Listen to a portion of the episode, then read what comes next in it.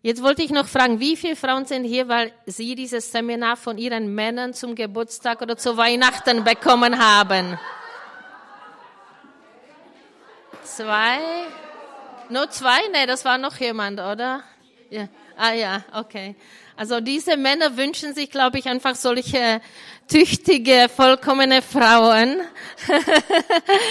Und ihr sollt ihnen dann zu Hause sagen, ja, ich möchte meinen Teil tun.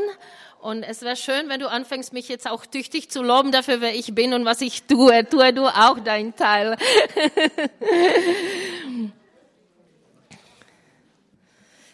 ich wollte noch zwei Geschichten erzählen. Das eine hat ich habe der Annegret sehr viel schon erzählt, weil wir am Donnerstag Zeit hatten miteinander. Sie hat mich abgeholt und wir hatten auch miteinander gegessen. Und sie hat gesagt, die eine Sache muss ich euch noch unbedingt sagen. Das war eine Begegnung mit dieser gleichen Frau, die sich so danach sehnt, dass der Messias schon kommt.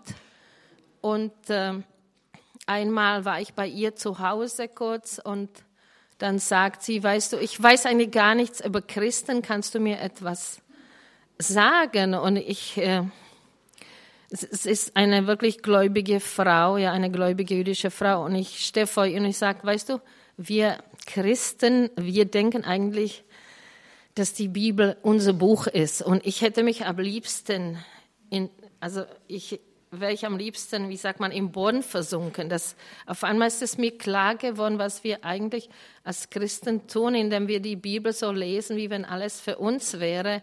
Ja, und dabei, das ist ihr Buch. Das, also der Tanach, das ist einfach das jüdische Buch. Und ich habe schon vorher darüber ein bisschen geredet. Das ist einfach wichtig, dass wir da umdenken. In, an vielen Punkten haben wir einfach unsere christliche Prägung. An vielen Punkten sind wir einfach von irgendwas geprägt und wir müssen an vielen Punkten offener werden und umdenken einfach und, und uns einfach die jüdischen Menschen kennenlernen auch, kennenlernen, mit ihnen im Gespräch sein. Ich meine jetzt nicht solche liberale äh, irgendwelche Versöhnungsforum, wo sich liberale Menschen treffen, denen der Glauben gar nicht wichtig ist, weil das ist etwas anderes. Das gibt's auch, solche Begegnungen ja, von Menschen.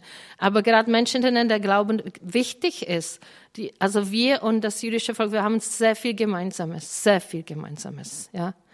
Und wir können uns einfach sehr gut verstehen an vielen Punkten. Das merke ich immer wieder. Und das andere, das ist eher so lustig noch zu der, zu der Kinderzahl, zu den kinderreichen Familien in Israel. Einmal war dort in Jerusalem ein kleiner tschechischer Fernsehteam und sie sollten bei einer Freundin drehen, die äh, sieben Kinder hat und sie einfach haben irgendwie die Adresse nicht gefunden und in Tschechien wäre natürlich eine äh, Familie mit sieben Kindern etwas Kindern etwas ganz Besonderes. Und deswegen haben sie einen orthodoxen Juden auf der Straße gefragt, wissen Sie vielleicht, wo diese Familie mit den sieben Kindern wohnt? Und er hat ganz, wir haben doch alle sieben, neun, elf Kinder. Ja, der hat ganz, der war ganz perplex, dass man so eine Frage stellen kann. Ja.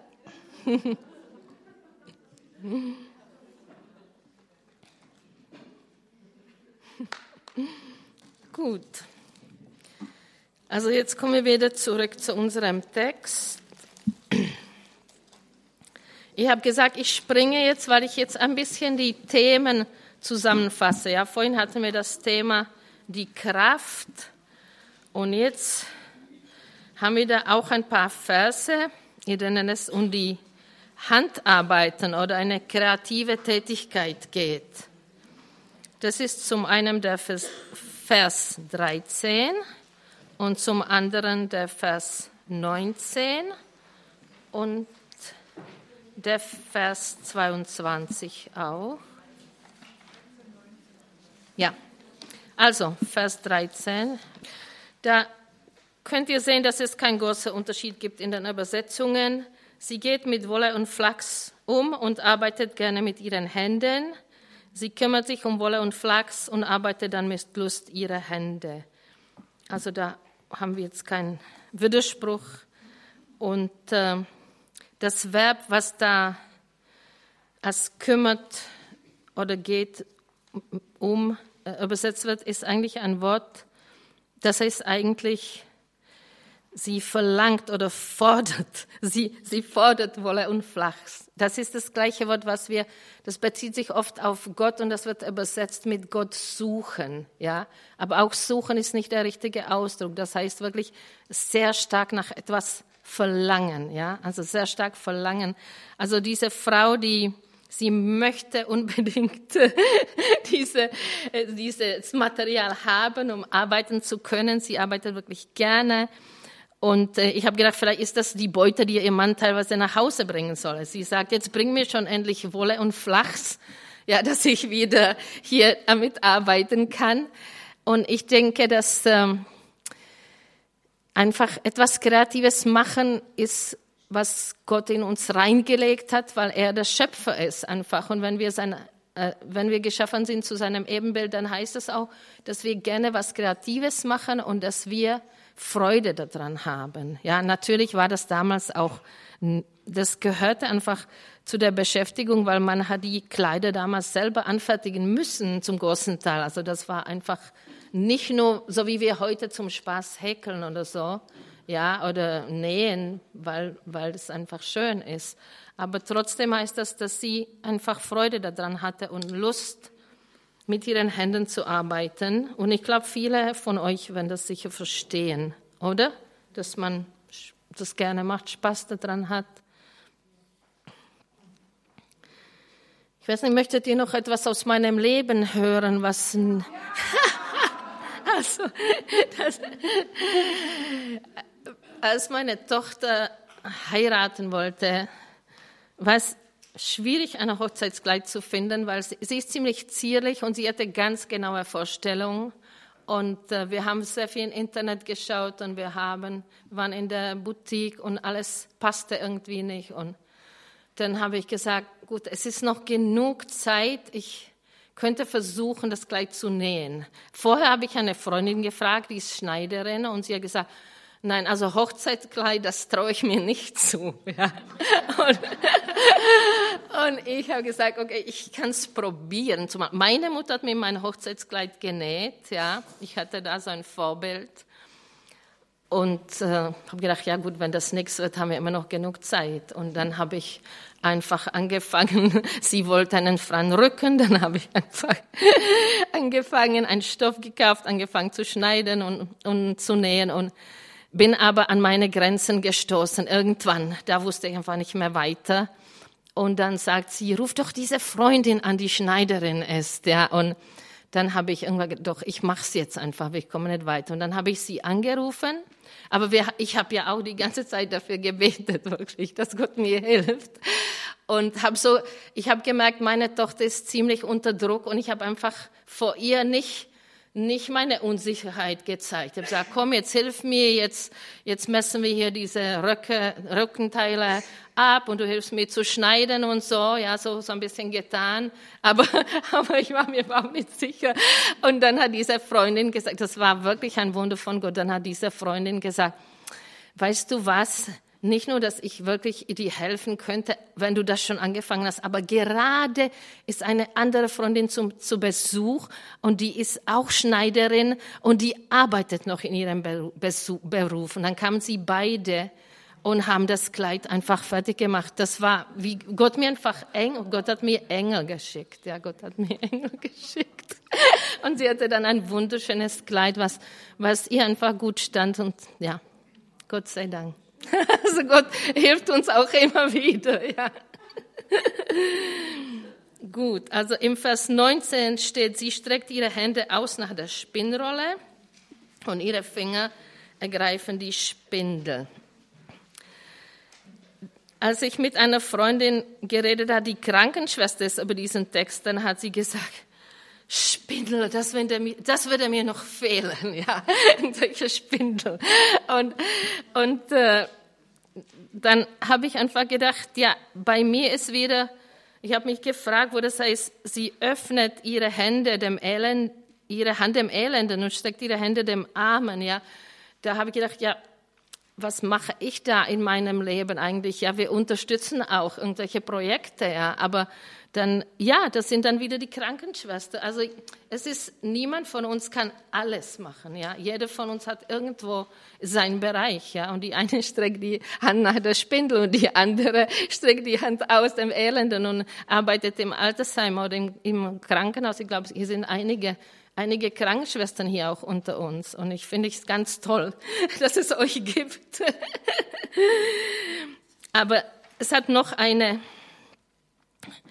eine, es gibt noch eine Sache, die mir daran klar geworden ist, dass wenn, wenn Gott uns eine Aufgabe gibt, ja, dann, dann stattet er uns auch aus. Also er, er gibt uns dann auch das, was wir dafür brauchen. Und es ist ganz klar aus, aus der Geschichte, wo die Israeliten die Stiftshütte gebaut haben, dass Gott die Handwerker da mit seinem Heiligen Geist begabt hat. Also ich werde es euch jetzt vorlesen, was für alles an Handwerk wurde durch Heiligen Geist dargeführt. Also das ist, wie ich sage, in allen Bereichen unseres Lebens ist es einfach so, dass wir die Begabung von Gott brauchen. Das steht in 2. Mose 35, Vers 30 bis 35. Darauf sagte Mose zu den Söhnen Israel, seht, der Herr hat Bezalel, den Sohn Uris, der Sohn des Hus vom Stamm Juda, mit Namen berufen und ihn mit dem Geist Gottes erfüllt, Jemand von euch hat gefragt, wie ist das mit dem Heiligen Geist bei, in der Bibel oder im Alten Testament oder bei den Juden? Von Anfang an ist er dabei. Er schwebt am Anfang über den Wassern und er begab die Handwerker für die Stiftshütte und er ist die ganze Zeit dabei. Ja? Also, äh, und ihn mit dem Geist Gottes erfüllt, mit Kunstfertigkeit, Verstand und Können und für jedes Kunsthandwerk, und zwar Pläne zu entwerfen, um in Gold, Silber und Bronze zu arbeiten, auch im Schneiden von Steinen zum Einsetzen und mit der Holzschnitzerei hat er ihn begabt, damit er in jedem künstlerischen Werk arbeiten kann. Dazu hat er ihm die Gabe zu unterweisen ins Herz gelegt, ihm und Oholiab, dem Sohn des Ahisamach vom Stamm Dan. Er hat sie mit Weisheit des Herzens erfüllt damit sie jeden Plan eines Kunsthandwerkers oder Kunststickers oder Buntwirkers ausführen können.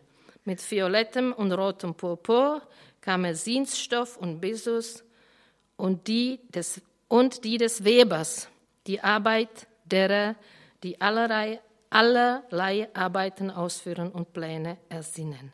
Also da seht ihr, dass auch diese ganze Fertigkeiten, die kommen auch von Gott und wir brauchen auch da ihn, dass er uns begabt. Und was für eine Fülle einfach, was für eine Vielfalt von Aufgaben. Ich weiß nicht, ob ihr wisst, es gibt so Handwerkerreisen von den sächsischen Israelfreunden, die in den letzten Jahren nach Israel reisen und das sind gerade sind Handwerker, die einfach bei Holocaust-Überlebenden oder anderen bedürftigen Menschen Wohnungen renovieren, einfach helfen. Und sie bringen das, was sie können, und sie bringen damit Liebe. Und das macht ganz viel aus bei den Menschen dort. Ja. Also jeder kann sich irgendwo damit, was er kann, einsetzen. So, also ich glaube, dass wenn Gott etwas von uns möchte, dass er uns dazu begabt. Ja, also wenn er das jetzt von einer Krankenschwester wollte, dass sie die Hand nach der Spindel streckt, dann würde er ihr auch helfen. Ja, und andersrum.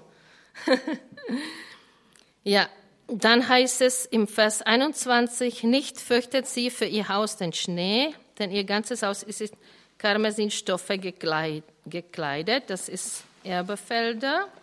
Und Luther sagt, sie fürchtet für den ihren nicht den Schnee, denn ihr ganzes Haus hat wollene Kleider.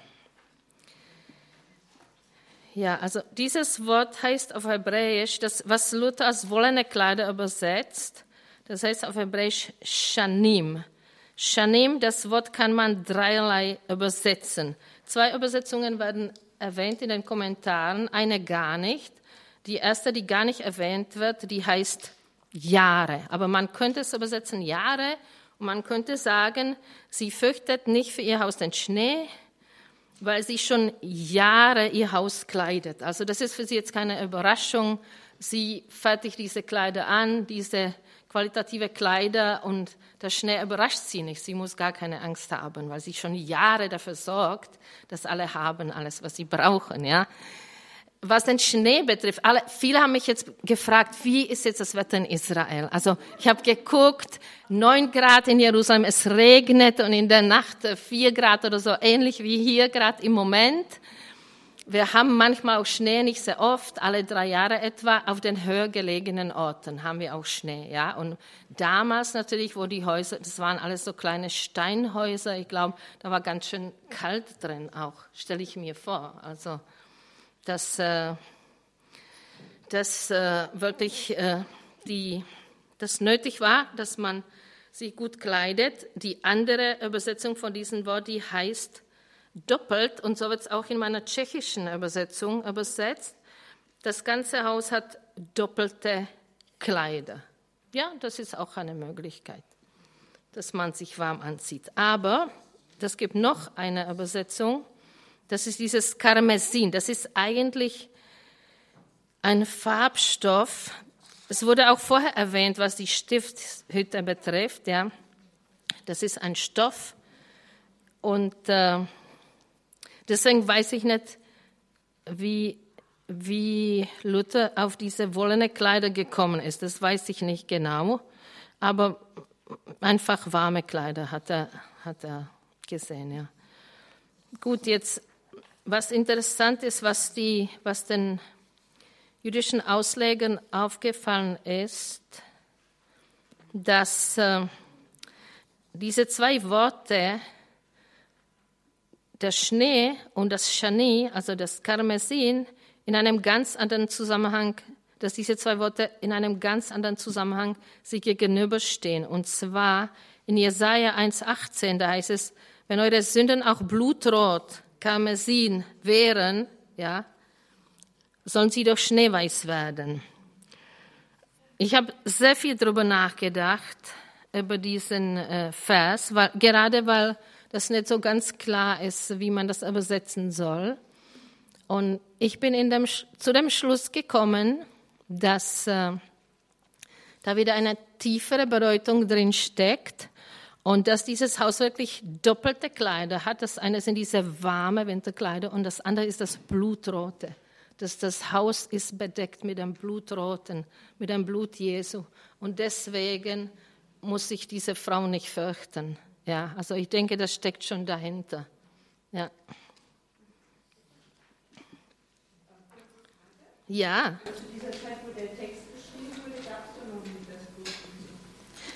Wie bitte? Ja, aber als der Text geschrieben wurde, hat schon Gott gewusst, dass Jesus kommt und dass er sein Blut für uns vergießen wird und dass wir heute in Kraheim diesen Text lesen werden. aber es gab das Blut im ersten Bund, das vergossen wurde.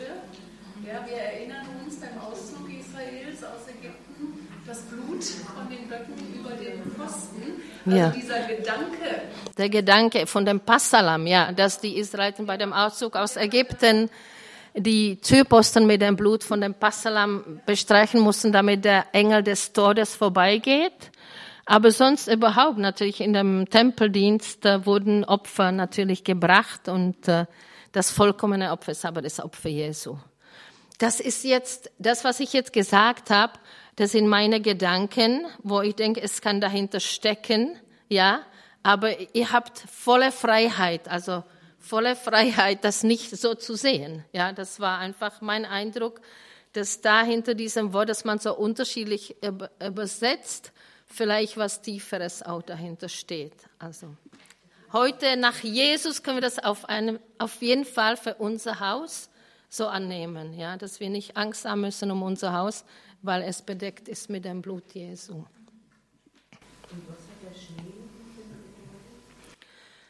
Der Schnee, ja, da, der Schnee in dem Fall, äh, hab, da habe ich jetzt keine tiefere Bedeutung entdeckt. Es ist auch, das Wort Schnee ist einfach Schnee, da kann man nicht viel dran rummachen. Und deswegen habe ich auch nicht so viel drüber nachgedacht. Ja, ich habe über die Worte nachgedacht, die schwierig zu übersetzen sind. Was steckt dahinter? Ja. Kälte. Schnee ist einfach Kälte, ja, Winter, ja. Aber vielleicht fällt euch was ein. Das ist einfach so, dass man wirklich, es heißt ja, dass man über dem Wort Tag und Nacht sinnen soll, ja. Das heißt, wenn man irgendeine Stelle hat und immer wieder darüber nachdenkt, kommen einfach neue Gedanken. Man entdeckt auch neue Zusammenhänge und entdeckt auch neue Stellen, die damit zusammenhängen. Ja, so denke ich, dass äh, wenn ich etwas nicht verstehe, das einfach, äh, wenn ich das trotzdem kenne, das Wort, dann wird mir Gott schon im richtigen Moment auch irgendwann das offenbaren, was das bedeutet. Ja. Das wichtig ist, das Wort im Herzen zu bewahren, wie das also ich habe hier ein paar, ich bin keine Katholikin, aber ich habe auch, weil ich mir über die Frauen der Bibel viel Gedanken gemacht habe, habe ich mir auch über die Mutter Jesu Gedanken gemacht, weil ich denke, es gibt zwei Extreme. Ein Extrem ist, dass man aus ihr fast so eine Göttin macht. Und das andere Extrem ist, dass man sie irgendwie ignoriert. Und sie muss eine besondere Frau gewesen sein, weil Gott sie auserwählt hat, die Mutter von seinem Sohn zu sein. Und da steht über sie geschrieben, dass sie bewahrte das äh, Wort im Herz. Ja? Und ich denke, da können wir uns echt ein Beispiel an ihr nehmen und das Wort im Herz bewahren einfach. Und der Herr wird uns dann zeigen im richtigen Moment, was gemeint ist. Gut.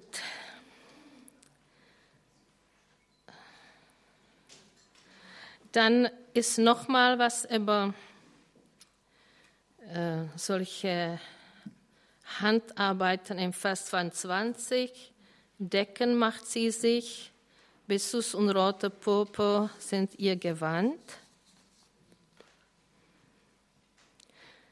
Luther, sie macht sich selber Decken, feine Leinwand und Purpur ist ihr Kleid. Im Hebräischen, äh, als sie das zuerst als ich mir zuerst Gedanken gemacht habe, habe ich gedacht, schön, dass diese Frau, die dauernd was für andere tut, auch mal was für sich tut. Ja, Decken macht sie sich. Und dann lese ich die rabbinische Erklärungen und sie machen mich aufmerksam. Das kann genauso heißen, für das Haus. Das sieht man nicht aus dem Hebräischen, ob sie das für sich macht oder für das Haus, weil das, sie, sie hat keine Angst, dass es kalt wird. Die Familie ist gut gekleidet und sie macht auch Decken oder Teppiche vielleicht, um innen das schön gemütlich zu machen, diese Steinwände. Aber da haben wir gedacht, das ist eigentlich auch so, wenn wir was Schönes machen für unser Haus. Das ist auch für uns, oder? Das hängt zusammen. Wir machen das Haus schön für unsere Familie, für die anderen, aber es ist auch schön für uns. Also das, das ist einfach so. Und äh, was ich euch noch sagen wollte, dass das Wort Haus, und das ist eigentlich aus diesem Text sehr deutlich schon bedeutet in Hebräisch, das, ist, das Wort heißt Bayet und das bedeutet in Hebräisch auch zu Hause. Das ist das gleiche Wort. Und ich denke, das ist auch aus diesem, äh, aus diesem Text, den wir da lernen, sehr deutlich, dass wenn es die Rede ist um ihr Haus, dass es um ihr Zuhause geht. Ja. Nicht aus allen Stellen ist es so klar. Ich, ich habe nachher komme ich noch, ich habe mir irgendwo einen Vers aufgeschrieben aus einem Psalm, da komme ich noch dazu, wo das heißt, ah hier, ja, Psalm 68, 7, da heißt es, ein Gott, der die Einsamen nach Hause bringt. Ja, das ist eigentlich äh, dieses gleiche Wort, ja. Gott bringt die Einsamen nach Hause, also in ein Haus. Das Haus ist ein, ein Symbol von Zuhause.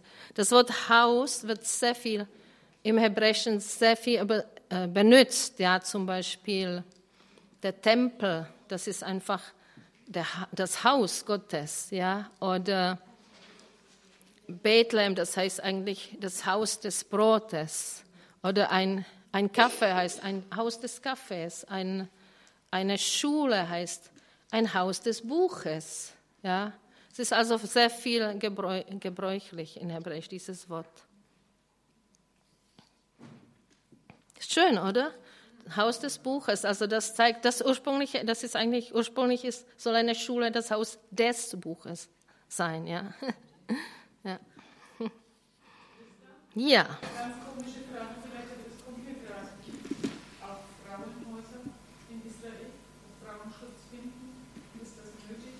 Nochmal, ob. Es gibt hier ja Häuser für Frauen. Ja, das ist nötig, das ist nötig. Also Israel ist überhaupt kein äh, heiliges Land, also in dem Sinne, dass die Menschen dort schon heilig sind, ja. Und gerade vor kurzem gab es riesige Demonstrationen, wo sich jüdische und arabische Frauen und, und eritreische Frauen zusammengeschlossen haben gegen Frauengewalt, weil immer wieder Frauen ermordet werden. Und äh, ja, und es gibt natürlich solche Schutzhäuser für Frauen, ja. ja. Es gibt wie überall. Es gibt Männer, die Alkoholiker sind, es gibt Drogenabhängige, es gibt Gewalttätige. Also ich sage euch, es gibt alles. Also ich möchte, was ich euch erzähle hier, das, wir lernen hier das Wort Gottes, ja, und ich sage, dieses Volk ist davon geprägt und es hat das Geschenk bekommen, aber wir sind alle Sünder und genauso findet ihr dort auch, äh, dass Menschen Sünder sind. Also es gibt kein, keiner, das sagt die Bibel ganz klar, es gibt keiner, keiner, der gerecht ist, keiner, der nicht Sünder ist.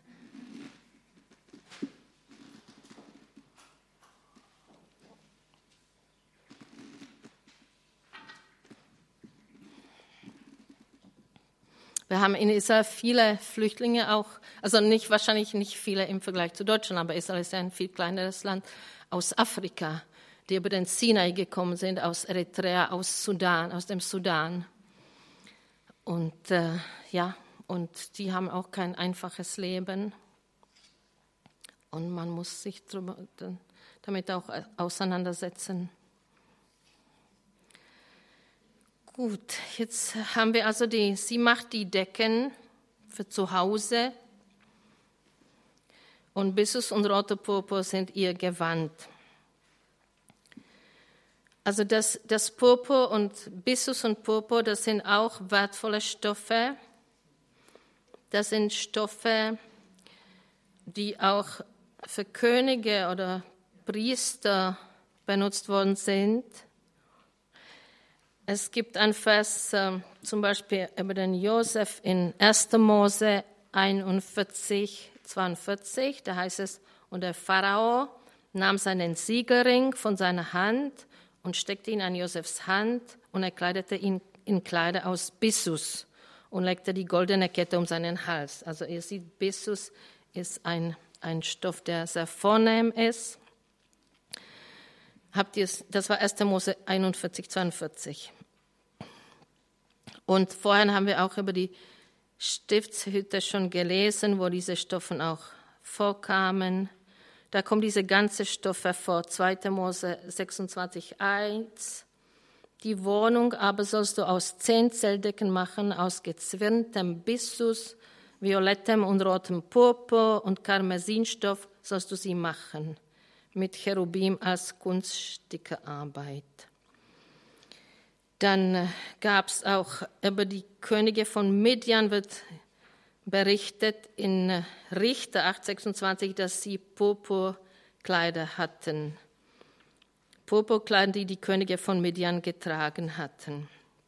Also diese äh, Frau war wirklich äh, auch schön gekleidet und äh, achtete auf jeden Fall auch auf ihr Äußeres. Ja, also auch wenn wir am Schluss uns ganz klar gesagt wird, dass äh, das Entscheidende nicht das Äußere ist. Und das hat hier, glaube ich, jemand schon gesagt. Das heißt noch lange nicht. Du hast es, glaube ich, gesagt in der Andacht.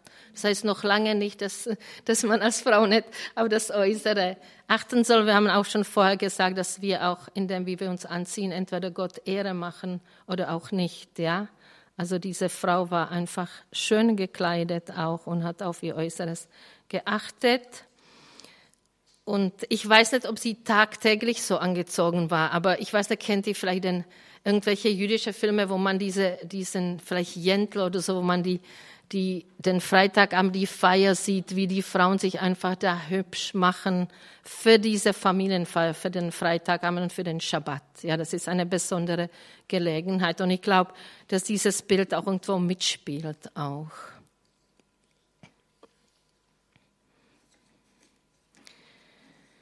Dann, ja, dann, sie ist auch eine Businesswoman. Sie Im Vers 24 heißt das, kostbare Hemden macht sie und verkauft sie und Gürtel liefert sie dem Kaufmann.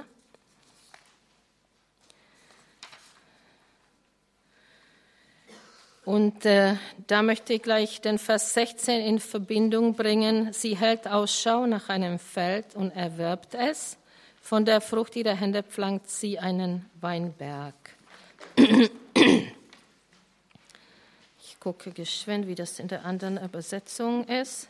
Sie trachtet nach einem Acker und kauft ihn und pflanzt einen Weinberg vom Ertrag ihrer Hände. Also das ist auf jeden Fall eine Frau, die Initiative ergreift ja. Und äh, wir könnten sagen, natürlich ist dieser Text aus einer Zeit, wo äh, die, die meisten Menschen haben einfach in der Landwirtschaft gearbeitet. Aber man könnte auch sagen für heute, dass sie ein Betätigungsfeld sucht. Also sie hält Ausschau einfach nach einem Betätigungsfeld und äh, ich denke, das ist für uns einfach sehr wichtig auch, dass, äh, ja, das, ich denke, dass uns einfach diese Texte ermutigt, auch als Frauen wirklich zu schauen, wo kann uns Gott einsetzen, also und uns gebrauchen und es gibt auch verschiedene Phasen im Leben, weil ich denke, solange die Kinder klein sind, ist es wirklich wichtig, da für die Familie da zu sein, aber es gibt auch wieder andere Phasen, wo man mehr Zeit und Energie hat und man kann sich im Leben immer wieder fragen, wie Annegret zum Beispiel, ja, ist das Schloss Graheim jetzt mein, mein, meine letzte Station oder soll ich noch irgendwo schauen nach einem anderen Betätigungsfeld, ja? Ich glaube, das ist richtig, diese Offenheit einfach zu haben aber was hier auch sehr interessant ist, dass vom Hebräischen her, also sie, sie sucht eine, ein Betätigungsfeld und sie erwirbt es. Und jetzt heißt es, von der Frucht ihrer Hände pflanzt sie einen Weinberg. Zum einen, es, kann, es ist einfach eine Plantage. Wir wissen nicht, ob das Weinberg ist oder Olivenhain vom Hebräischen her. Aber das ist jetzt nicht so wichtig. Aber wichtig ist, dass von, dem, von der Grammatik her kann das auch sein, dass aus dem Ertrag ihrer Hände pflanzt er einen Weinberg. Das kann auch der Mann sein. Und das finde ich schön, weil ich habe gesagt, schon von Anfang an, ich sehe in diesem Text eigentlich eine Zusammenarbeit. Und es kann sehr wohl sein, dass die Frau das Feld erwerbt, aber der Mann dann aus dem Ertrag ihrer Hände den, den Weinberg pflanzt. Also sie arbeiten da eigentlich zusammen. Es, es kann einfach vom grammatikalischen her das bedeuten auch. Ja. Also so ein bisschen, ähm, ich würde nie ein Feld kaufen, ohne mit, dass mein Mann das wollte. Ne? Ja, ja. Diese wirtschaftliche Seite, ja. dann ist es anders gemeint. Ja. ja. Es sei denn, man kriegt wirklich, ähm. Es heißt gar nicht, dass sie mit ihrem Mann darüber nicht geredet hat. Also sie hat die Ausschau gehalten. Das war eigentlich äh, bevor wir ein Haus gekauft haben, habe ich auch die Ausschau gehalten. Ja, ich habe ein ganz bestimmtes, ich bin immer an einem bestimmten Haus vorbeigelaufen, es war ein Reihenhaus. Und ich habe gedacht, wow, das ist äh, ein, das war ein Reihenhaus, aber am Ende habe ich gedacht, da ist Platz, da könnte man noch ein bisschen anbauen und da ist ein Garten und und dann äh, irgendwann stand das dann in der Zeitung, dass dieses Haus zu verkaufen ist und ich habe sofort gewusst, welches Haus das ist. Wir haben uns dann geeinigt. Ja, aber ich habe die Ausschau gehalten. also ich denke wirklich, dass da sehr viel Zusammenarbeit ist einfach. Und natürlich äh, sprechen sie sich ab. Ich bin mir sicher, aber auf der anderen Seite äh, zeigt es wirklich, dass diese Frau sehr selbstständig ist auch. Und eine Freundin, ich habe immer wieder meine Freundinnen gefragt, ja, was denkst du über diesen Text? Und eine Freundin hat mir gesagt, ja, was mir wichtig ist, dass dieser Text zeigt, dass eine Frau nicht nur zum Herd gehört, weil so hat mein Vater meine Mutter behandelt, ja. Und ich denke schon, das ist wichtig, einfach zu sehen, dass, dass die Frauen einfach äh, auch selbstständig, äh, dass Gott uns ermutigt, einfach selbstständig Sachen zu machen und Initiative zu ergreifen. Aber ich denke, die Einheit zwischen den Eheleuten ist sehr, sehr, sehr wichtig. Ich habe noch gerade im Moment eine ganz andere Idee. Mhm. Dieser ja. Gibt es da vielleicht auch eine Parallele zu dem, ich bin der Weinstock und hier die Rebe, egal was äh, äh, wichtig ist, dass er der Stamm ist und sie die Ernte einträgt. So, es muss nicht ich meine, dass dieses Bild Frucht zu bringen, das ist einfach ein biblisches Bild, auch im Neuen Testament, ja.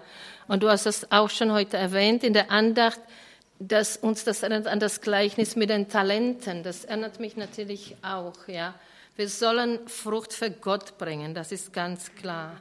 Und, und äh, das können wir nur bringen nach dem, was Jesus sagt, wenn wir mit ihm verbunden sind und auch wenn er uns reinigt und abschneidet. Dazu habe ich auch eine Geschichte. Eine andere Freundin hat einmal Zeugnis gegeben und sie hat gesagt, sie war eine Missionarin und äh, war so richtig drin im Dienst und dann hat äh, sie einfach dieses Gebet gesprochen, Herr, schneide doch alles ab, was nicht Frucht trägt. Ich habe gedacht, wow, die ist mutig. Und dann ist alles in ihrem Dienst, eine nach der anderen Sache, alles kaputt gegangen. Sie musste von dort weggehen. Und, und als sie das erzählt hat, habe ich gedacht, wow, diesen Mut habe ich nicht. Wenn Jesus das macht, okay, aber drum zu bitten noch, aber eigentlich es muss sein, es muss sein. Wenn wir Frucht tragen wollen, dann muss er auch das abschneiden, was keine Frucht trägt. Und irgendwann, dann, und dann habe ich andere Freunde besucht und sie hatten an der Wand eine wunderschöne Keramik von so einem Weinstock. Und als ich das gesehen habe, gesagt, doch, doch, ich will es auch sagen, ich will das auch. Da hat mir Gott dann den Mut gegeben, das auch zu bitten, dass er alles abschneidet in meinem Leben, was nicht für ihn Frucht bringt. ja. Also im Vers 23, da wird nochmal der Ehemann erwähnt und da heißt es, ihr Mann ist bekannt in den Toren, wenn er Sitzung hält mit den Ältesten des Landes.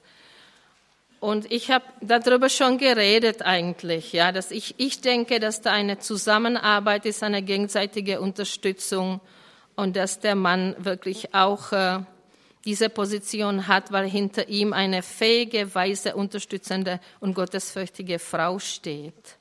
Und sie trägt zum Erfolg ihres Mannes zum großen Teil bei. Und andersrum genauso. Andersrum genauso, ja. Das ist genau dieser Punkt, das offensichtlich, das schreibst, schreibst du auch äh, in deinem Buch, dass, äh, dass diese Frau, dass sie diese Freiheit hat, diese Initiative zu ergreifen und einfach, das liegt sicher auch daran, dass der Mann sie unterstützt. Ja. Also ich muss sagen, ich, ich habe eigentlich vorgehabt, dieses Seminar zu machen und mich dann erholen. Und mein Mann hat gesagt, mach doch noch ein paar Vorträge, er hat mich sehr ermutigt und er unterstützt mich sehr und hat mir noch einen Vortrag, also äh, hat dazu gebracht, noch äh, in Tschechien nachzufragen, hat noch einen Vortrag für mich in Sachsen organisiert, so dass ich morgen Abend von hier direkt zu einem anderen Vortrag fahre. Also ich habe einen Mann, der mich unterstützt auf jeden Fall und ermutigt und herausfordert auch, herausfordert. Also äh, wir Tschechen sind ein bisschen anders als die Deutschen. Wir sind nicht so perfektionistisch, nicht so genau, nicht so pünktlich. Und, äh, und es war für mich nicht immer leicht, aber es war eine gute Herausforderung, denke ich. Ja. Und wieder andersrum auch. Also wie gesagt, wir kommen aus zwei verschiedenen Kulturen und lebten noch in einer dritten und äh, ja, das hat uns geprägt. Wir haben uns natürlich gegenseitig geprägt. Und ich glaube, auch in einer guten Ehe muss das so sein, also dass man sich gegenseitig prägt. Ja.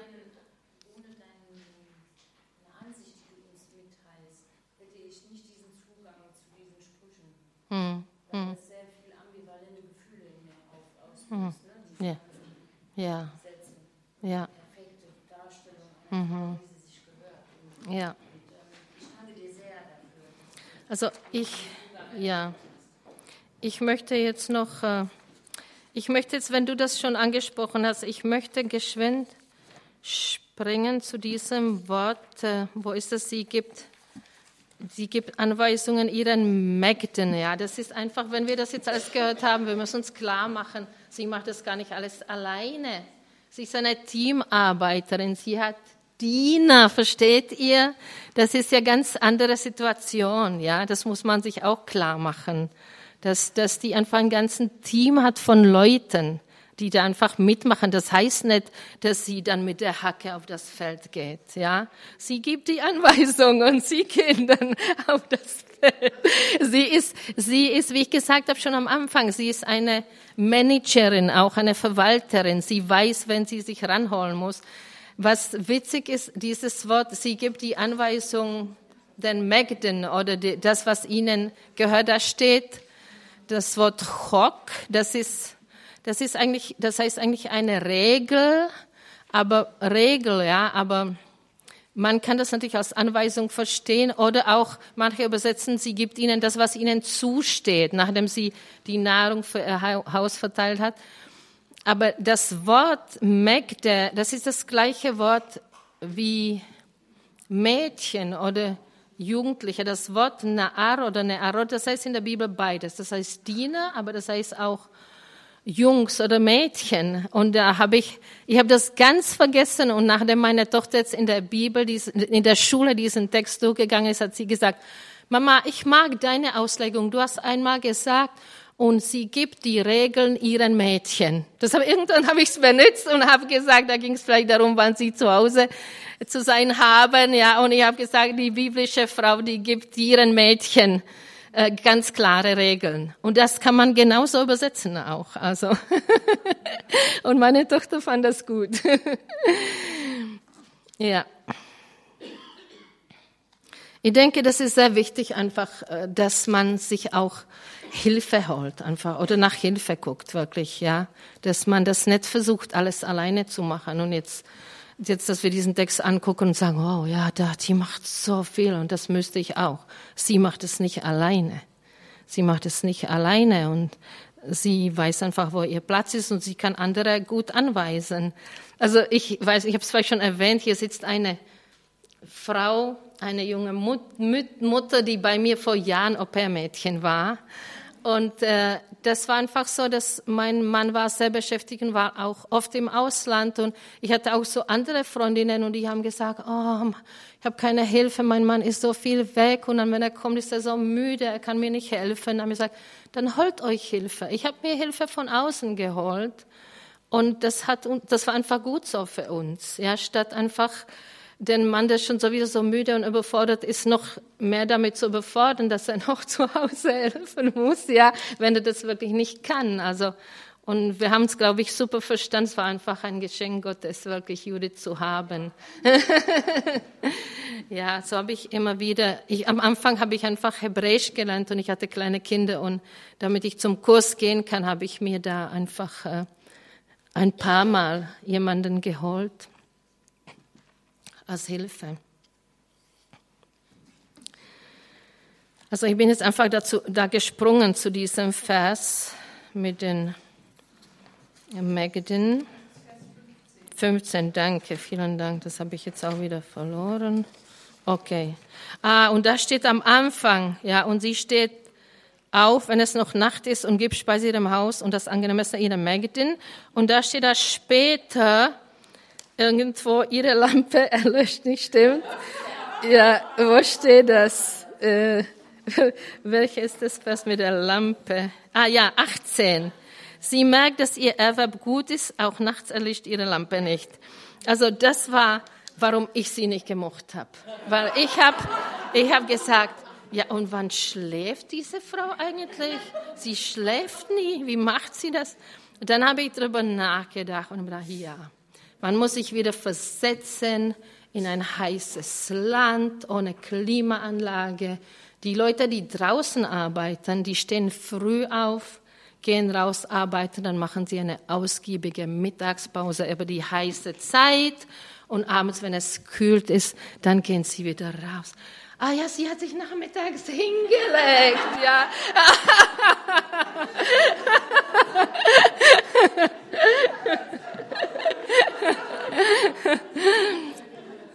Aber wirklich in Israel sind, das war mir am Anfang unbegreiflich, Kinder sind ganz oft im Dunkeln draußen unterwegs. Ich, ich, für mich war das, ich wollte meine Kinder im Bett haben zu einer bestimmten Stunde, aber das war immer schwer in Israel, weil die, die, in der Hitze hat man keine Lust rauszugehen und dann, wenn es dunkel wird und abkühlt, dann wollen sie raus einfach. Und wir wohnen noch neben dem Park und einem Spielplatz haben wir manchmal richtig in den Ferien richtig Krach draußen in der Nacht, weil die Jugend geht einfach in der Nacht raus, wenn es kühl ist. Ja, so ist es. also es ist einfach ein bisschen anderes anderer Lebensrhythmus. ja. Aber, aber, sie merkt, dass ihr Erwerb gut ist. Also wir können sagen, dass sie Freude hat an dem, was sie tut. Sie sieht auch gute Ergebnisse. Es macht ihr Spaß. Und deswegen arbeitet sie bis in die Nacht. Aber kann es auch nicht heißen, kann es vielleicht auch heißen, äh, dass sie so viel Öl in der Lampe hat, dass sie so fleißig ist, dass sie vorsorgt, dass das Licht in der Nacht nicht ausgeht. Das kann es auch heißen, genau, das kann es auch heißen. Und natürlich, ja, klar, ich finde das toll. Ich finde es toll, dass sie jetzt anfängt, selber nachzudenken. Was könnte es noch heißen? Das möchte ich, ja, dass sie einfach zu Hause darüber nachdenkt. Ich sage, ihr müsst nicht alles jetzt nehmen, was ich euch sage. Denkt weiter nach und, und fragt und vielleicht kommt ihr nach, noch auf andere Ideen, ja. So machen das auch die Juden. Bei ihnen, das ist, es gibt nicht ein, eine bestimmte, sie sind nicht dogmatisch wie wir. Es gibt nicht eine bestimmte Auslegung. Die eine Sache kann das bedeuten und das bedeuten, es kann auch noch das bedeuten. Und so ist auch das Wort Gottes. Es heißt in Hebräer, Gott hat zu uns in, auf viele Art und in vieler Weise geredet durch sein, durch sein Wort, ja. Und so ist sein Wort. Ein, das gleiche Wort kann dir etwas anderes sagen und mir etwas anderes sagen, weil es lebendig ist und Gott redet zu uns, ja. Also das, das ist wirklich so, dass, dass man das so und so verstehen kann, aber natürlich kann man da auch, also zum einen ist es dieses Menschliche, das kennt ihr sicher alle, alle, wenn uns etwas gelingt, wenn uns etwas Spaß macht, wenn wir gute Ergebnisse sehen, dann machen wir auch gerne noch ein bisschen weiter. Dann gucken wir nicht so auf die Uhr, wie wenn etwas langweilig ist oder so. Stimmt? Wenn etwas Spaß macht und wenn es gut läuft, dann bleiben wir auch manchmal länger sitzen und haben die Lampe an, ja? Gut. Wie bitte?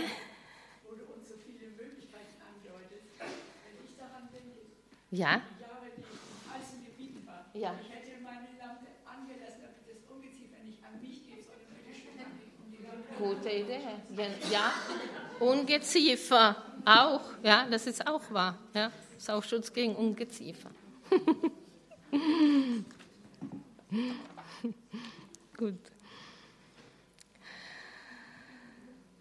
Aber es gibt natürlich wieder dazu, wenn ihr mir das erlaubt, nochmal eine geistliche Bedeutung. Natürlich Matthäus 5, 16. So lasst euer Licht leuchten vor den Leuten, damit sie eure guten Werke sehen und euren Vater im Himmel preisen.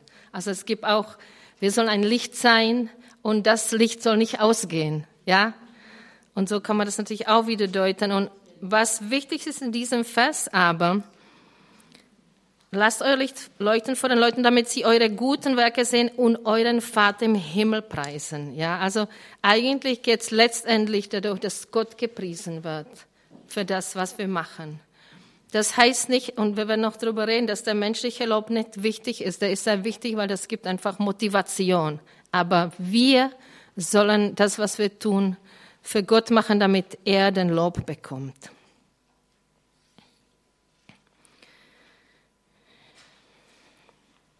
Ja, und dann gibt es da ein Vers, da gehe ich jetzt wieder ein bisschen zurück, da gibt es ein Vers, ziemlich am Anfang, Vers 14, da heißt es bei Luther, sie ist wie ein Kaufmannsschiff, ihren Unterhalt bringt sie von ferne, Elberfelder, Elberfelder, sie gleicht Handelsschiffen, von weit her holt sie ihr Brot herbei. Da, die ganze Zeit war da die Rede darüber, was sie alles tut eigentlich, was sie tut für andere, ja. Und jetzt auf einmal steht da ein Vergleich. Das auf Hebräisch heißt, steht da nicht mal sie gleich, sie, da steht, was sie ist wie ein Handelsschiff. Da habe ich lange drüber nachgedacht, was das sein soll. Natürlich, das Erste, was einem einfällt, ist diese volle äh, Supermarktwegen, ja, wenn man so große Familie hat und die Taschen, ja, da fühlt man sich auch wie ein Handelsschiff. Ja, ja.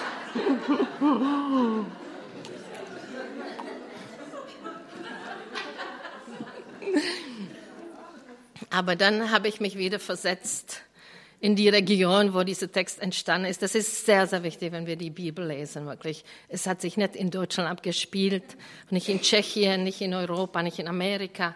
Es hat sich im Mittleren Osten abgespielt, vor langer, langer Zeit. Damals gab es die Supermärkte noch nicht. Und die Leute haben ganz viel wirklich auf dem Feld erarbeitet. Und wenn sie was Besonderes wollten, dann mussten sie warten, bis eine Karawane gekommen ist oder ein Schiff. Und die Schiffe kamen nicht so oft. Gerade, ich denke, irgendwelche besondere Stoffe oder Gewürze oder was man auch immer. Salomo hat auch Äffchen und äh, Pfauen zum Beispiel mit Schiffen geholt für seine Gärten. Ja, also da müsst ihr euch vorstellen, dass da jemand einfach äh, sich sowas wünscht und ich weiß nicht, so ein Schiff kommt vielleicht einmal pro Jahr oder alle paar, paar Jahre einfach und man wartet und man hält Ausschau, ja, man guckt aufs Meer, wann, wann kommt schon dieses Schiff, ja, wann, wann bringt man uns schon diese guten Sachen? Und habe gedacht, also das ist einfach, das ist eine Frau, auf die man sich freut, auf die man wartet. Ja, sie gleitet in Handelsschiffen. Das ist eine Frau, da wartet, wann kommt sie schon? Einfach, wann kommt sie schon? Und man freut sich, wenn sie da ist. Das denke ich, dass dieses Bild besagt. Jetzt, jetzt aber, was mich auch wieder äh, wundert, ist, dass sie gleich Handelsschiffen von weiter bringt sie ihr Brot. Also die Handelsschiffe, die brachten exotische Tiere und Stoffe und Gewürze, aber Brot, das, das wächst doch auf dem Feld, das macht man aus Korn, das, das ging mir auch nicht so ganz in den Kopf, habe ich viel darüber nachgedacht. Natürlich, ein, das Brot ist auch ein Bild für einige Sachen in der Bibel. Wir haben da ein Vers, wo das heißt, sie ist nicht das Brot der Faulheit. Da sehen wir, das ist einfach ein Bild für irgendwas, ja. Das war witzig, das, das war, was mich wirklich, äh, was ich lustig fand an den Erklärungen, Erklärungen von der Schule. Da hat die Lehrerin dazu den Kindern gesagt, sie ist schnell, damit sie noch viel machen kann, ja. Das, und, ja, und so sind die israelischen Frauen. Also sie sind, sie, sie sind alle sehr emanzipiert und alle arbeitstätig. Und ich kann es mir so richtig vorstellen, wie so eine Frau, so Lehrerin schnell, schnell ist, damit sie noch sehr viel machen kann. Aber das denke ich nicht, dass das gemeint ist, ja. Gut. Also das Brot ist einfach ein Bild für, für Nahrung überhaupt. Äh,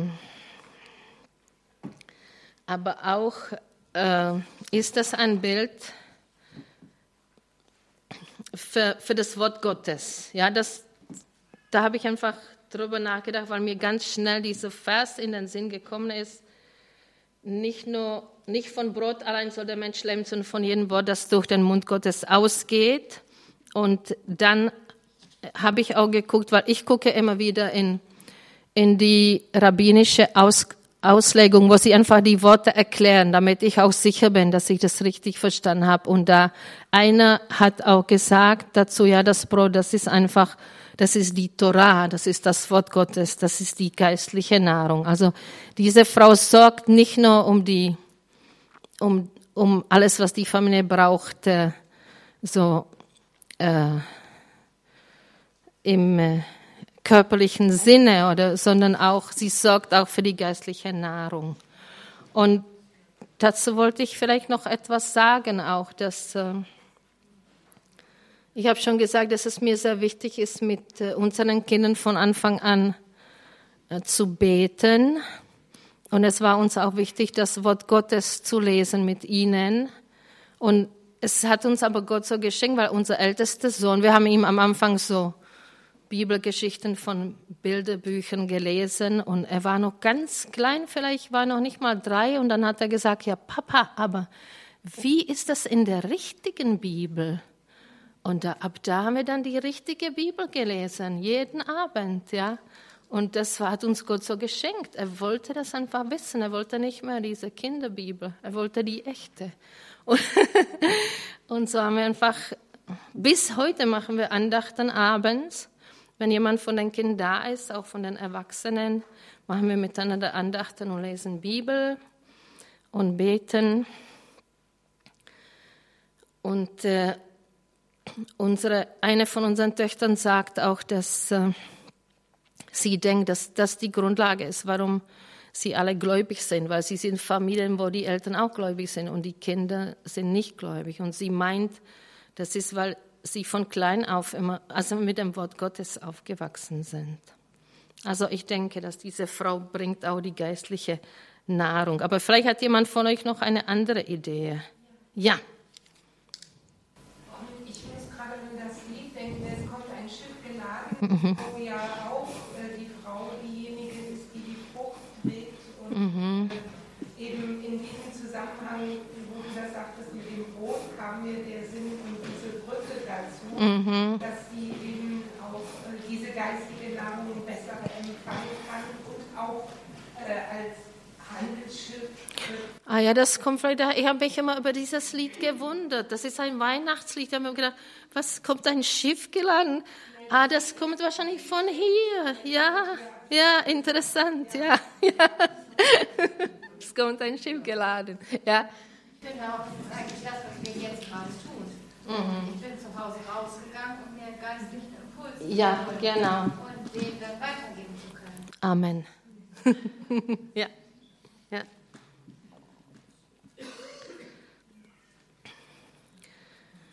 Gut, also nochmal mit dem Vers 27.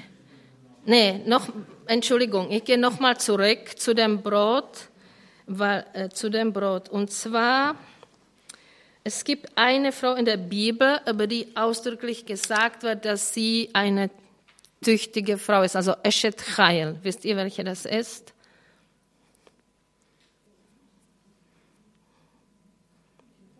Ruth, richtig. Ruth, Ruth. Der Boas sagt, alle wissen, dass du eine tüchtige Frau bist. Und da ist genau dieser Ausdruck, ja.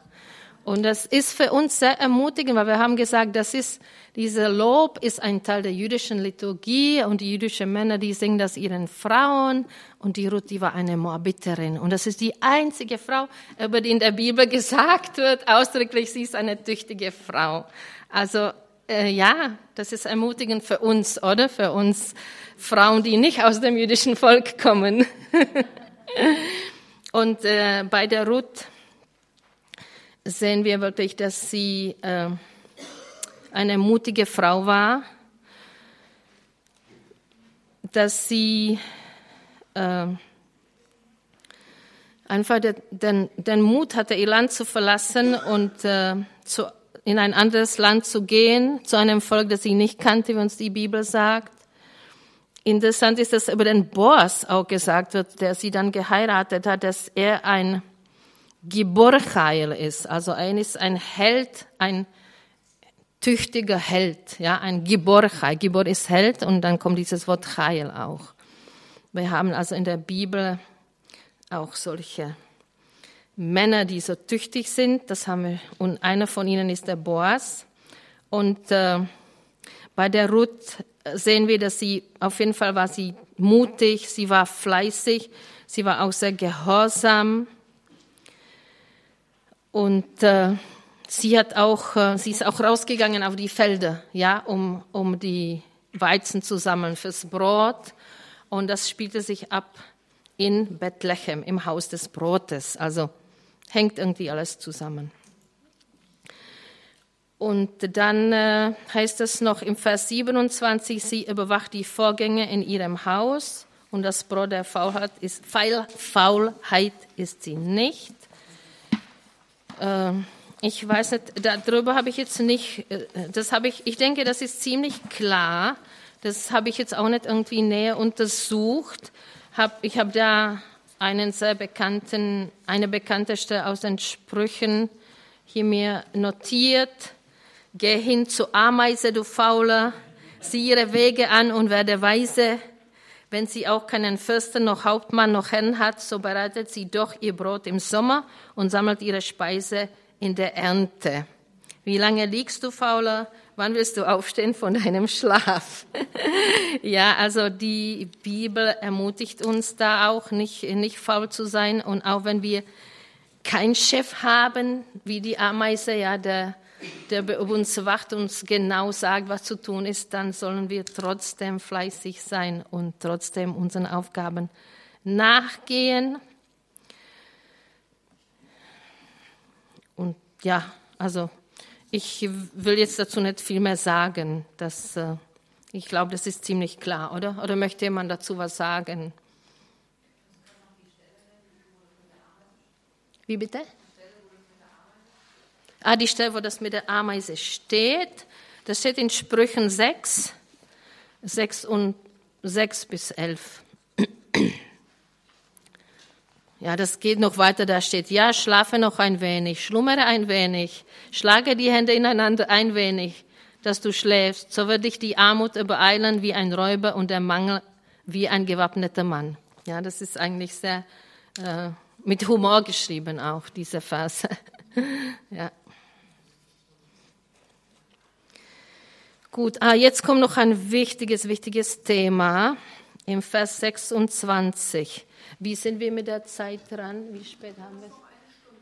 Okay, gut. Das glaube ich, dass ich es aushalte, aber ein Stück.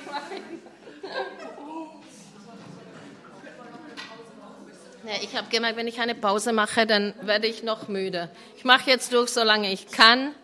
Und dann eventuell kann ich mich an, auch hinsetzen dann und noch äh, irgendwas anderes. Also das ist aber ein sehr wichtiges Thema im Vers 26. Sie tut ihren Mund auf mit Weisheit und auf ihrer Zunge ist gütige Weisung. Luther.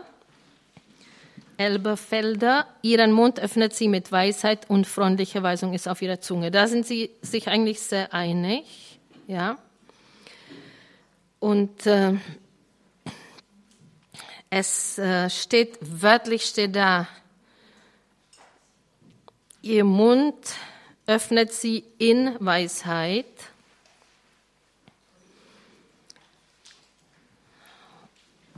Und äh,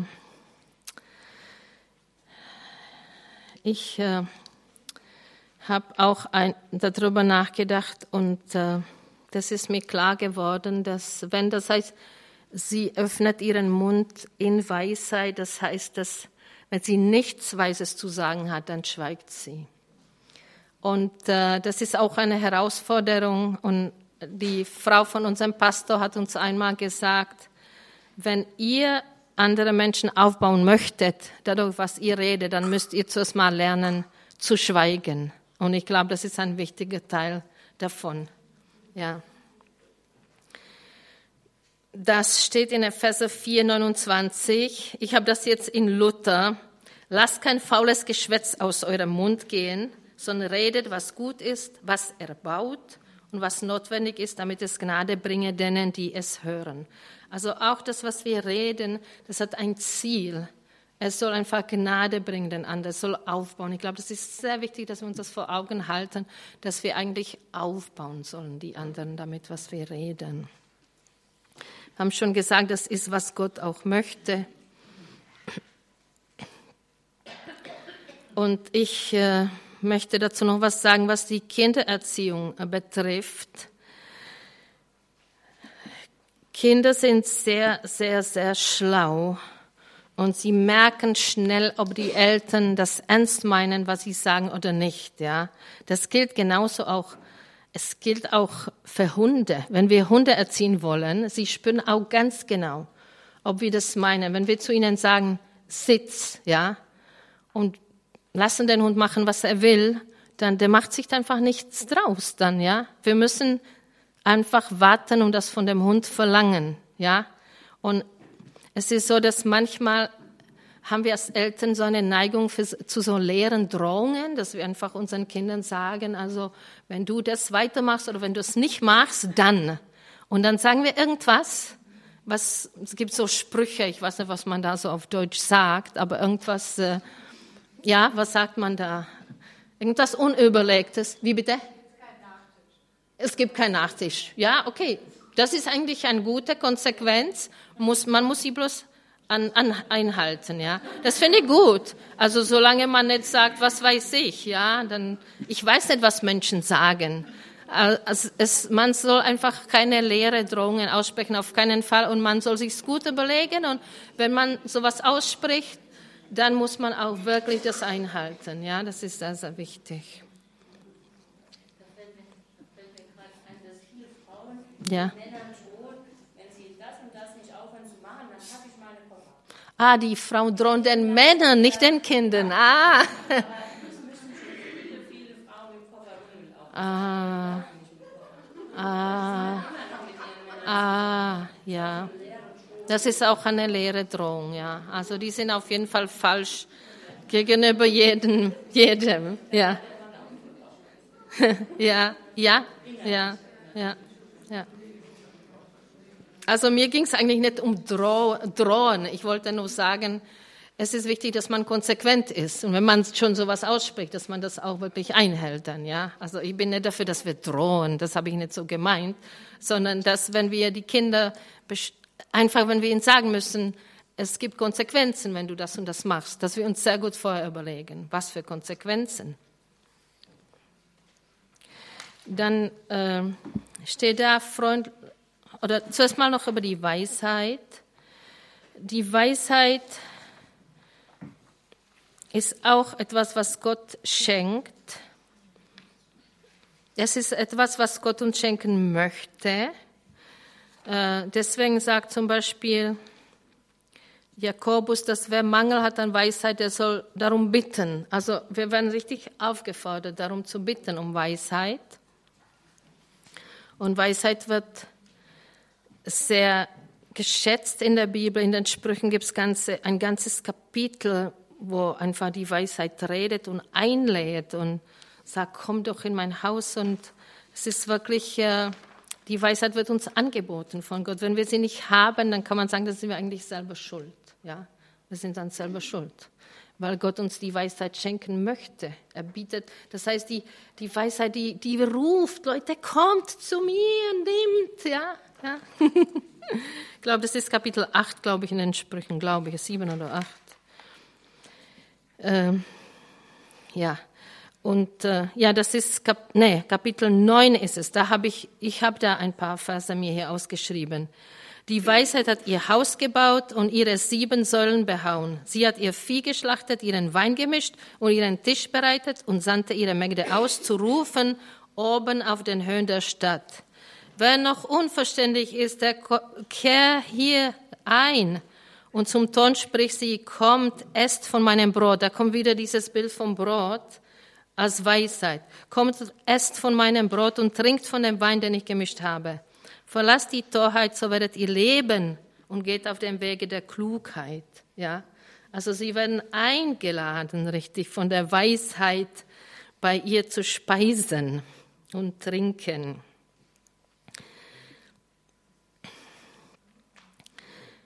Der Weisheit Anfang ist die Furcht des Herrn und den Heiligen erkennen, das ist Verstand. Denn durch mich werden deine Tage viel werden und die Jahre deines Lebens sich mehren. Sprüche 9, 10. Das kennt ihr sicher. Die Weisheit, die Weisheit Anfang ist die Furcht des Herrn. Der Weisheit Anfang ist die Furcht des Herrn. Also das hat diese Frau. Ja, wir haben darüber geredet. Das ist eine gottesfürchtige Frau und das ist die Furcht Gottes, die Ehrfurcht vor Gott, Gott ernst zu nehmen, das macht uns dann weise, das gibt uns die Weisheit. Hiob sagt über Gott im, im Kapitel 12, Vers 13, bei ihm ist Weisheit und Macht, sein ist Rat und Einsicht.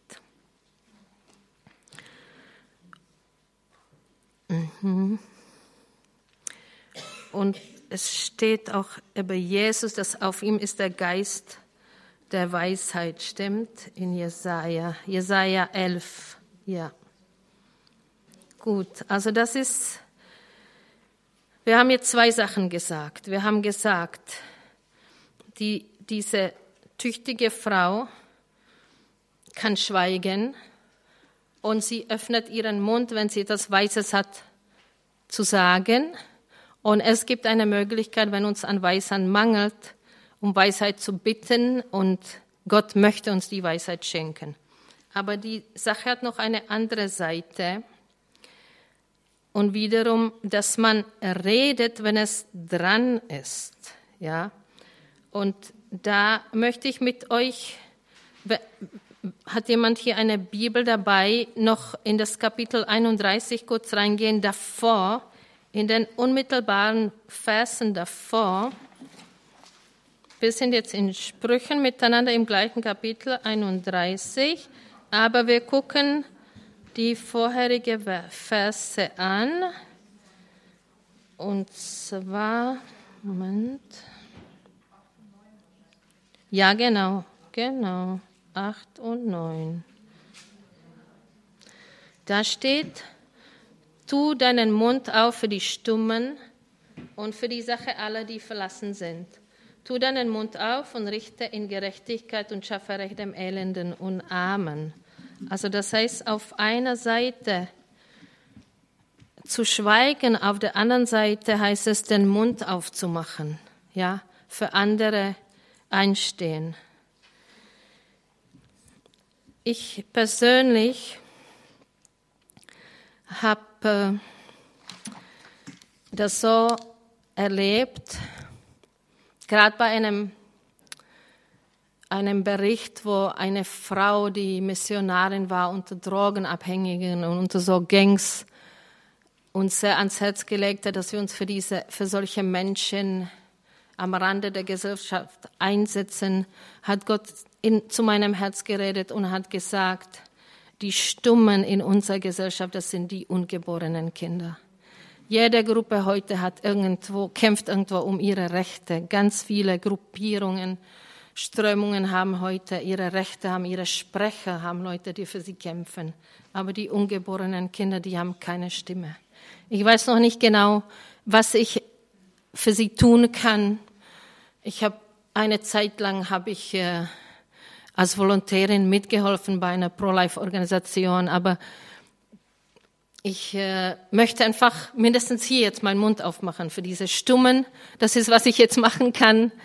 Und ich möchte euch ans Herz legen auch, wenn sich Gelegenheit ergibt. Und wir können auch für sie beten. Ich bete immer wieder jetzt. Ich mache meinen Mund auf und bitte Gott für diese ungeborenen Kinder, dass er sich ihnen einnimmt. Das ist eine Krankheit in unserer Gesellschaft, überall in der modernen Welt. Also.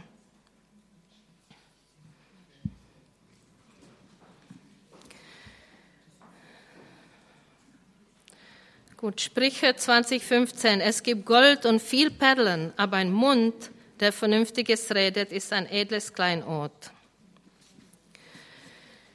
Gut. Also Jetzt kommen wir zu dem Teil, zu dem Vers 28. Ihre Söhne stehen auf und preisen sie, ihr Mann lobt sie. Es treten ihre Söhne auf und preisen sie glücklich, ihr Mann tritt auf und rühmt sie. Da steht wirklich äh, so ein Wort, äh, preisen sie glücklich, das, das in dem Wort, äh, das klingt irgendwie die, diese Wurzel glücklich und aber auch sie bestätigen, also die Söhne, sie stehen auf und sie bestätigen die Mutter. Sie, sie merken, das sind einfach Kinder, glaube ich, die schon ein bisschen älter sind und die einfach langsam erwachsen werden und dann auf einmal verstehen sie, was das ist, diese Verantwortung und was die Mutter für sie alles äh, getan hat und äh, sie äh, sagen wir so, wenn sie die Pubertät so überwunden haben, wenn man die Eltern so kritisch sieht, ja, dann auf einmal sehen sie es einfach anders und fangen an, die Eltern zu schätzen. Es ist interessant, dass da steht, zuerst, dass die Söhne aufstehen, ja, und dann steht da, ihr Mann tritt auf und rühmt sie. Man könnte aber auch sagen, auch ihr Mann tritt auf und rühmt sie. Also die Kinder sehen das irgendwie zuerst.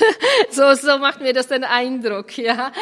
Und dann äh, wacht irgendwie der Ehemann auch auf und sagt, ja, das stimmt, was die Kinder sagen. das stimmt eigentlich.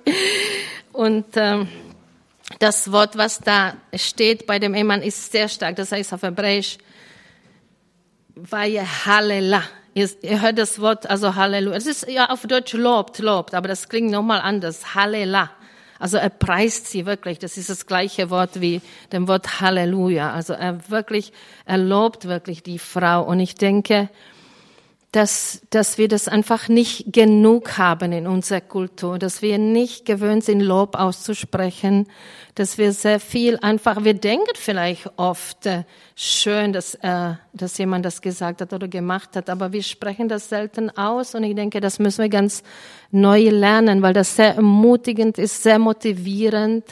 Ich denke, oft hilft das viel mehr als Kritik, als jemand zu sagen, was er falsch hat das viel besser ist, ihn einfach aufmerksam zu machen, was er gut macht und ihn einfach mal äh, da ermutigen und loben. Es ist auch sehr wichtig bei den Kindern in der Kindererziehung.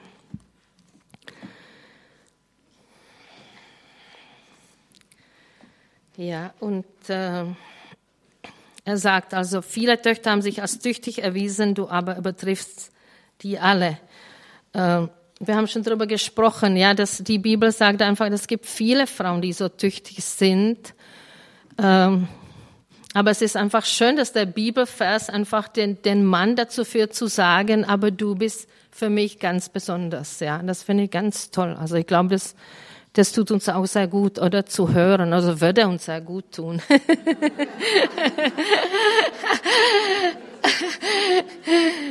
Eine Frau, die das gehört hat, hat gesagt, so mit Bedauern, sie war eine Frau von einem Pastor und sie hat wahrscheinlich sehr viel gedient und mitgemacht. Und äh, sie war schon Witwe, als sie das gehört hat und hat gesagt, also, na, das hatte ich nie, also so ein Lob, ja. Und was ich dazu sage und was ich mir immer wieder sage, Jesus gibt uns eine ganz tolle praktische Regel, wie wir andere lieben sollen. Was ihr möchtet, dass andere euch tun, das tut ihr ihnen. Also wenn wir nicht genug Lob haben, dann können wir sagen, oh, ich hätte es so gerne, dass man mich mehr lobt, dann will ich jetzt anfangen, die anderen zu loben. Ich glaube, es kommt auch irgendwann zurück, oder? Es gibt auch ein Buch, Kinder sind wie ein Spiegel und ich glaube auch, Eheleute sind wie ein Spiegel zum großen Teil. Gut. Und da die letzten Verse. Ja gut, darüber haben wir schon genug geredet. Lieblich und schön sein ist nichts. In, in ein Weib, das den Herrn fürchtet, soll man loben, sagt Martin Luther. Die andere Übersetzung sagt, trügerisch ist Anmut und nicht die, Schönheit. Eine Frau aber, die den Herrn fürchtet, die soll man rühmen. Auf Hebräisch steht da eine, das ist eine Lüge, also das ja, trügerisch. Da steht einfach, das ist eine Lüge. Die Anmut ist eine Lüge. Und äh, ja, und die Schönheit ist nichtig.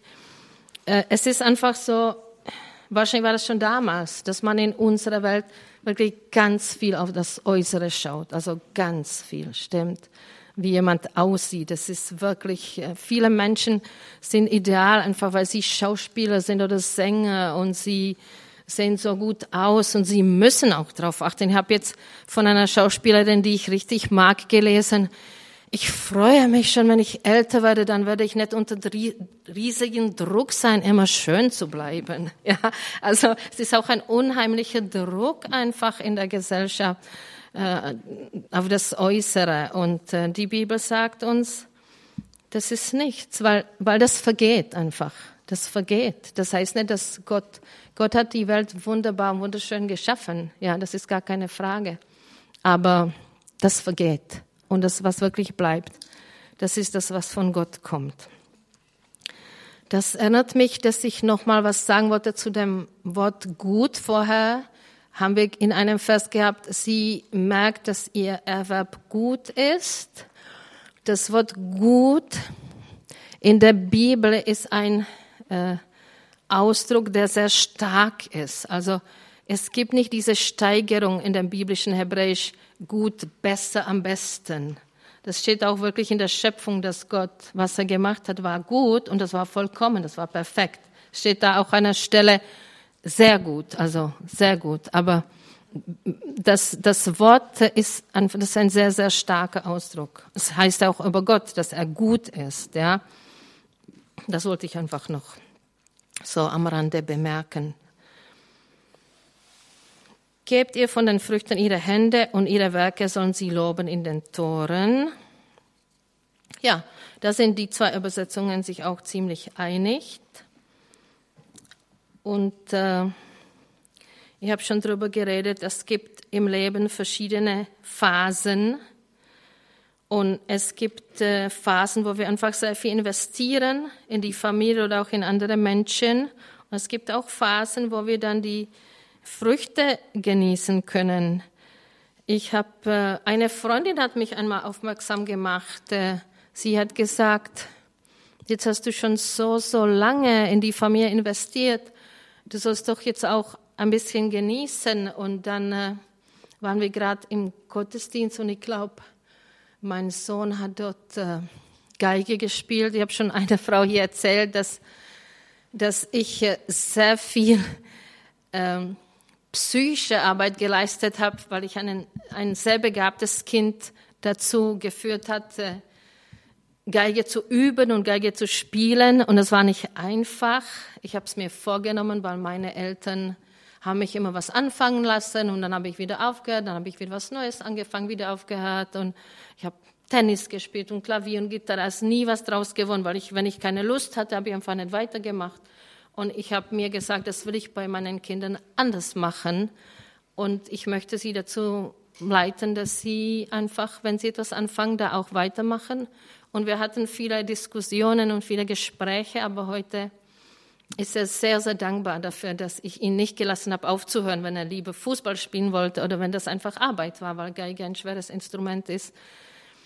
Und äh, so habe ich dann, kamen Leute auf mich zu und habe gesagt, wow, das, das ist so toll, wie, wie dein Sohn Geige spielt, das bringt uns viel Freude. Und habe gedacht, ja, das stimmt, jetzt, jetzt kann ich die Früchte schon genießen einfach. Ja, jetzt ist schon die Phase, wenn ich Früchte genießen kann.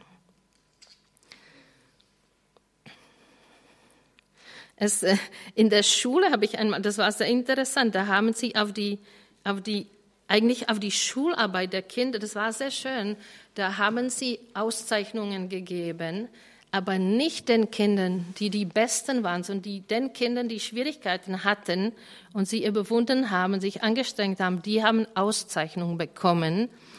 Und sie haben diesen Bibelvers mitbekommen. Die mit Tränen sehen, werden mit Freuden ernten.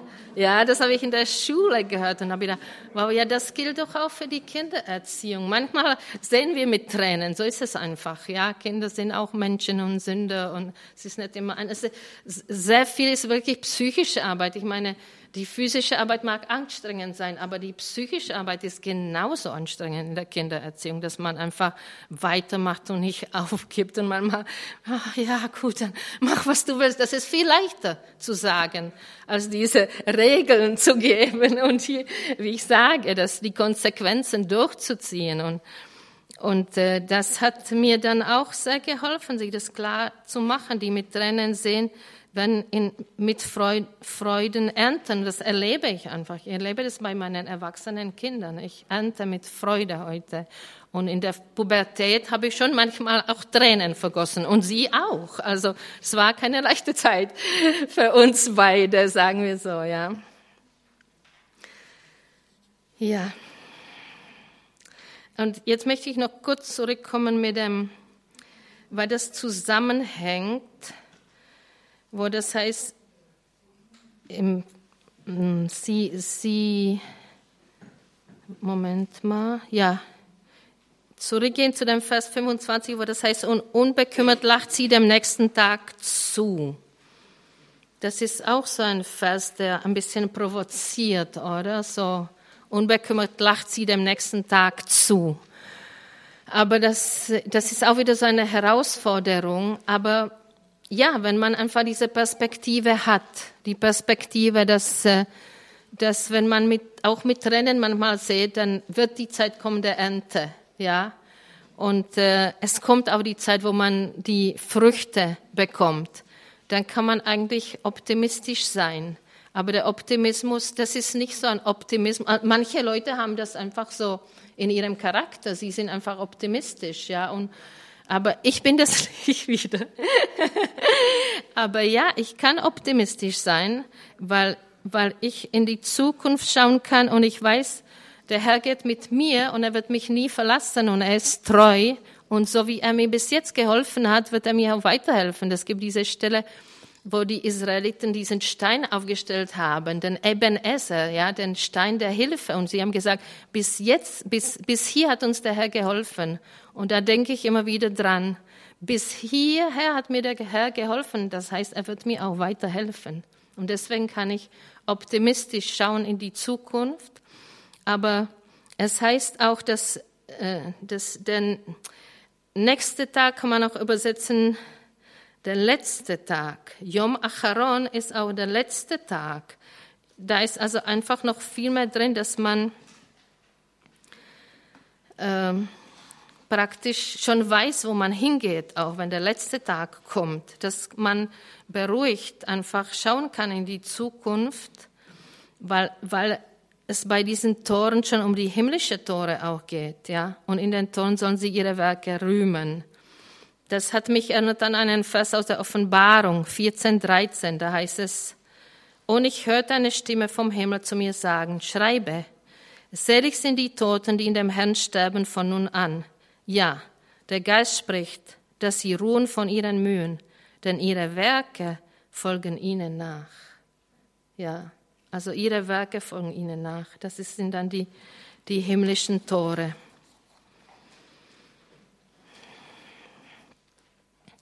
Also ich würde hier gerne jetzt Schluss machen, wenn das für euch okay ist. Ja? Gut. Also dann danke euch für eure Aufmerksamkeit.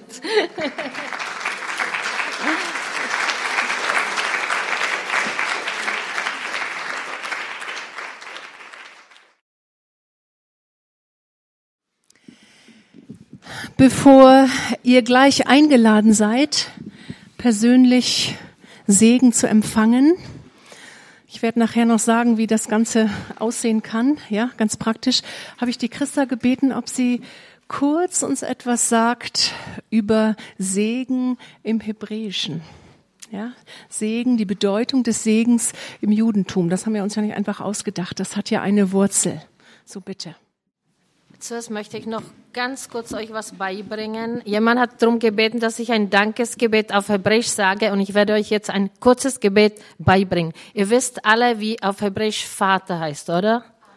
Aber, genau. Und Danke heißt Toda. Also wir sagen jetzt einfach Danke Vater miteinander. Ich sag's einmal vor und dann sagen wir es miteinander. Toda, aber. Toda, aber. Genau, jetzt könnt ihr schon ein Dankesgebet auf Hebräisch. Gut.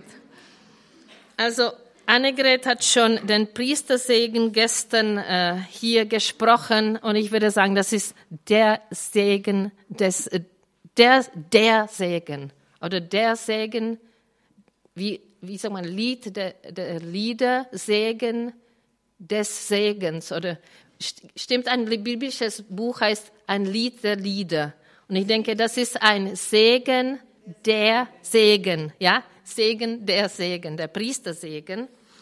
Und äh, ich möchte ihn am Schluss äh, mit euch äh, miteinander auch sprechen, aber jetzt ist einfach wichtig, dass wirklich dieser Segen ursprünglich von Gott für das Volk Israel gedacht ist. Und ich denke, dass wir, weil wir das königliche Priestertum sind, dass es auch unsere Aufgabe ist, zu segnen. Und äh, ich, ich schätze Martin Luther sehr für seine Übersetzungsarbeit. Ja, wenn ich ab und zu was sage, dass, dass ich das ein bisschen anders übersetzen würde, das ist einfach, weil ich vergleiche und ich möchte euch einfach jetzt auf einem kleinen Unterschied was zeigen. Er hat am Schluss von diesem Segen äh, übersetzt, so sollt ihr die Kinder Israels segnen, sagt zu ihnen, Herr, segne dich und so weiter. Und äh, äh, mhm. Ah, nee, er hat so übersetzt. So sollt ihr sagen zu den Kindern Israels, wenn ihr sie segnet. So hat er übersetzt. Aber wörtlich heißt das, so sollt ihr die Kinder Israels segnen, sagt zu ihnen. Und dann geht der Segen los. Ja, da sehe ich einen Unterschied. Also nicht, wenn ihr sie segnet, sondern so sollt ihr die Kinder Israel segnen. Und ich finde, das ist sehr wichtig, dass wir das als königliche Priestertum wissen, dass wir mit diesen Worten das Volk Israel segnen sollen. Gott sagt auch, so wird ihr meinen Namen auf sie legen. Ja, das ist ganz, ganz besonders, dass äh, wenn Gott ein Segen spricht, dann geschieht etwas. Als ich, bevor ich weggefahren bin, habe ich ein Kettchen auf meinem Schreibtisch gefunden. Da stand ein Vers, wenn Gott jemand segnet, der ist gesegnet ewiglich. Ja, und das sagt der König David in seinem äh, Gebet zu Gott. Und so ist einfach dieser Segen, der aaronitische Segen, ein Segen, der einfach von Gott ausgeht. Und äh, Gott sagt, denn ihr sollt meinen Namen auf die Israeliten legen, dass ich sie segne. Also wenn die Priester segnen, dann geschieht es wirklich, ja. Und das ist das Besondere.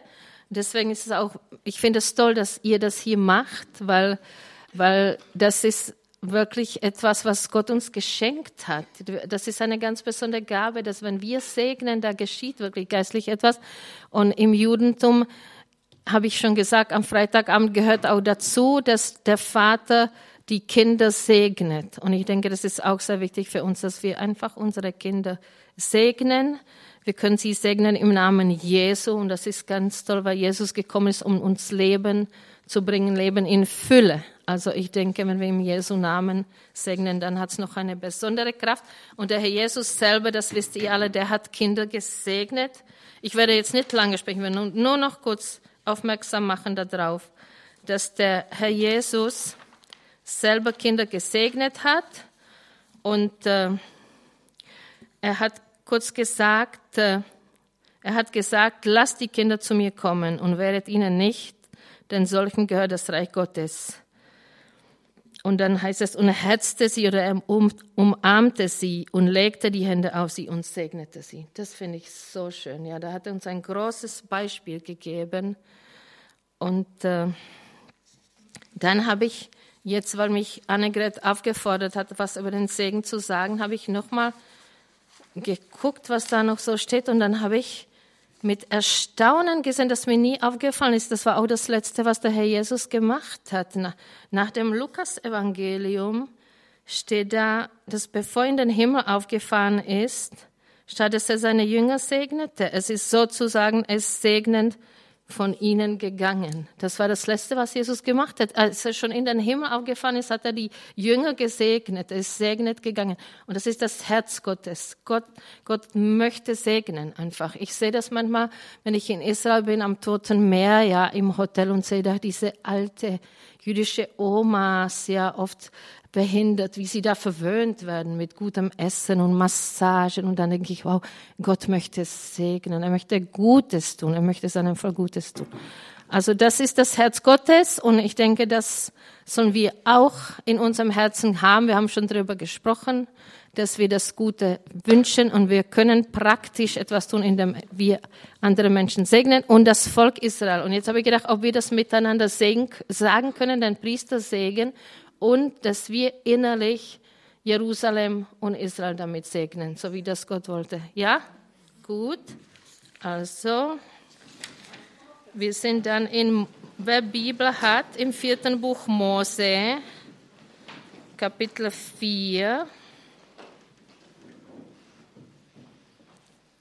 Nee, Entschuldigung, im vierten Buch Mose, Kapitel 6. Ja. Soll ich immer einen Satz sagen? Ihr sagt es dann nach mir. Also, der Herr segne dich und behüte dich. Der Herr segne dich und behüte dich. Der Herr lasse sein Angesicht leuchten über dir und sei dir gnädig. Der Herr lasse sein Angesicht leuchten über dir und sei dir gnädig. Der Herr hebe sein Angesicht über dich und gebe dir Frieden.